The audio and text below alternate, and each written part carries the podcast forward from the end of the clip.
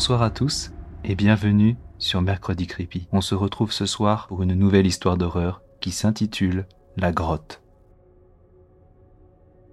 Nous avons trouvé une carte lors d'une brocante. C'est une représentation d'un sentier de pèlerinage oublié et peu emprunté. Il semblerait que ce soit un raccourci qui était utilisé il y a une centaine d'années pour relier les Pyrénées à Saint-Jacques-de-Compostelle. Nous sommes donc partis, tout feu tout flamme, en itinérance pendant quatre jours, coupés de la civilisation et peut-être même de tout contact humain. Nous sommes, mon mari et moi, accompagnés de notre fidèle toutou, un beau mastif qui adore profiter de nos randonnées pour dépenser toutes les calories accumulées pendant l'hiver. Le balisage est difficilement identifiable, voire quasi inexistant. Mais nous sommes déjà arrivés au contrefort de la chaîne montagneuse et nous sommes sereins. En dessous d'un sol pleureur, un croisement. Qu'est-ce que cet arbre fait là? Il n'y a que des pins ici? Quand bien même, c'est surtout son aspect émacié et sa couleur d'albâtre qui nous effraie, comme s'il était atteint d'une maladie. Nous prenons un chemin qui part vers la droite. Notre carte n'est pas vraiment précise à cette échelle. Pendant une heure, nous marchons, mais en suivant la lisière de la forêt, avec sur la gauche une chaîne montagneuse. Notre chien n'est plus si enjoué qu'au début. Le paysage est homogène, voire répétitif. Une sensation de déjà-vu nous frappe ponctuellement. Nous avons tourné en rond. Le sol pleureur semble encore plus sinistre que la première fois. Pas le choix, il faut aller vers la gauche si nous voulons trouver un coin au bivouaquet. Nous avons perdu trop de temps. Heureusement, l'ascension commence et nous avons l'impression d'avancer vite. En se retournant, l'orée des bois semble déjà être un lointain souvenir. Notre chien semble changer lui aussi.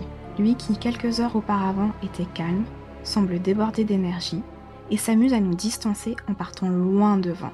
Le soleil est encore assez haut dans le ciel pour nous laisser encore de bonnes heures de marche. Nous avons tout le matériel pour dormir à la belle étoile, mais si nous pouvions nous abriter, ce serait super.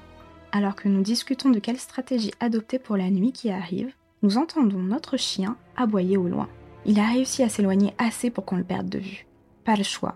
Nous partons à sa recherche et finissons par tomber sur ce qui semble être une cavité. En s'approchant, cela ressemble plus à l'entrée d'une grotte suffisamment haute pour que nous puissions nous tenir debout à l'intérieur. Nous appelons le chien, mais pas de réponse. Nous qui cherchions un abri, celui-ci semble parfait. On se dit qu'il a dû partir plus loin à l'intérieur et qu'il va revenir. Pendant ce temps-là, nous décidons de monter le camp à l'entrée de la grotte. Une heure passe, nous avons mangé un peu, toujours aucun signe de notre chien.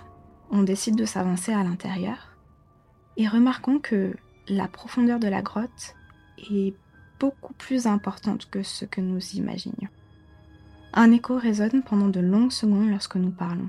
Notre lampe torche est rapidement d'une grande aide, car la lumière du jour finit par ne plus nous éclairer à mesure que nous nous enfonçons. Alors que nous descendons, un couinement se fait entendre, puis un deuxième, suivi d'un grognement. C'est vrai qu'on s'aventure dans une grotte sans avoir aucune idée de ce qu'il peut y avoir dedans. Il pourrait très bien y avoir un loup, ou pire, sauf qu'un autre bruit nous rassure le collier accroché à notre chien émet un bruit de clochette légère et nous venons d'entendre exactement le même son. Il est donc là-bas, sacré cabot. Il nous fiche une peur bleue juste avant de dormir. C'est pas cool. Alors que nous avançons, de la lumière commence à apparaître devant nous. Quelques mètres encore et nous sommes bouche bée.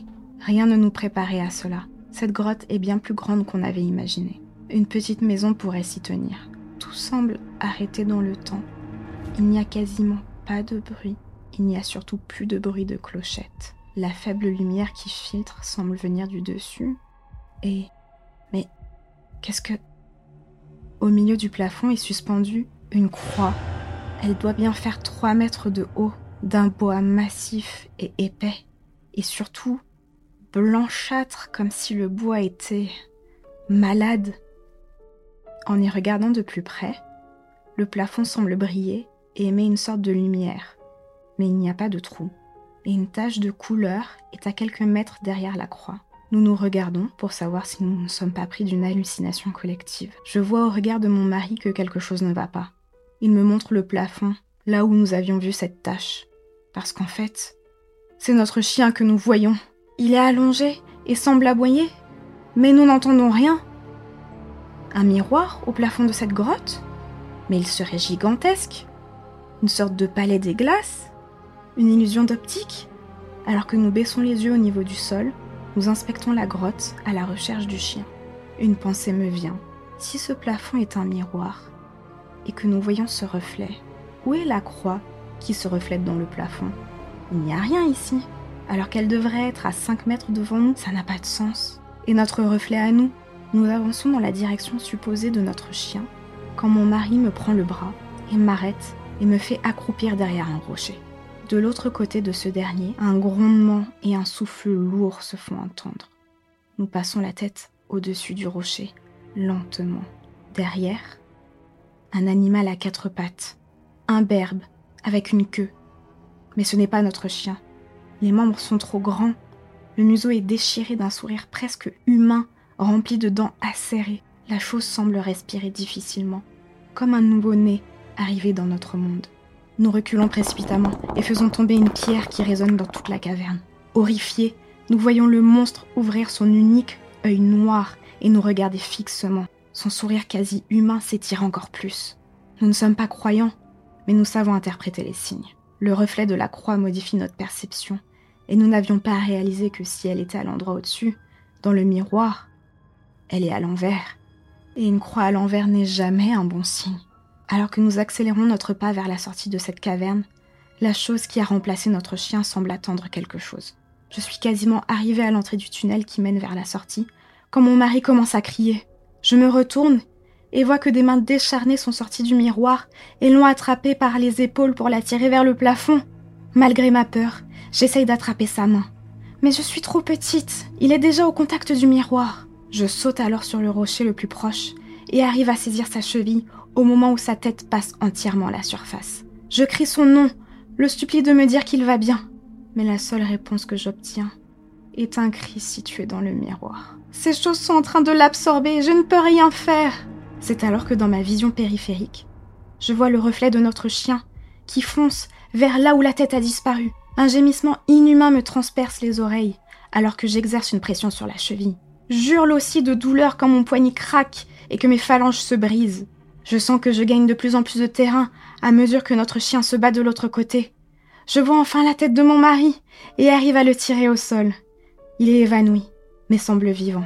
Son visage est recouvert d'un liquide qui ressemble à du sang, mais qui n'est pas le sien. Je passe mon bras endolori sous son épaule et commence à avancer difficilement vers la sortie du tunnel, alors que derrière, les cris de ces abominations se mélangent au gémissement de notre chien.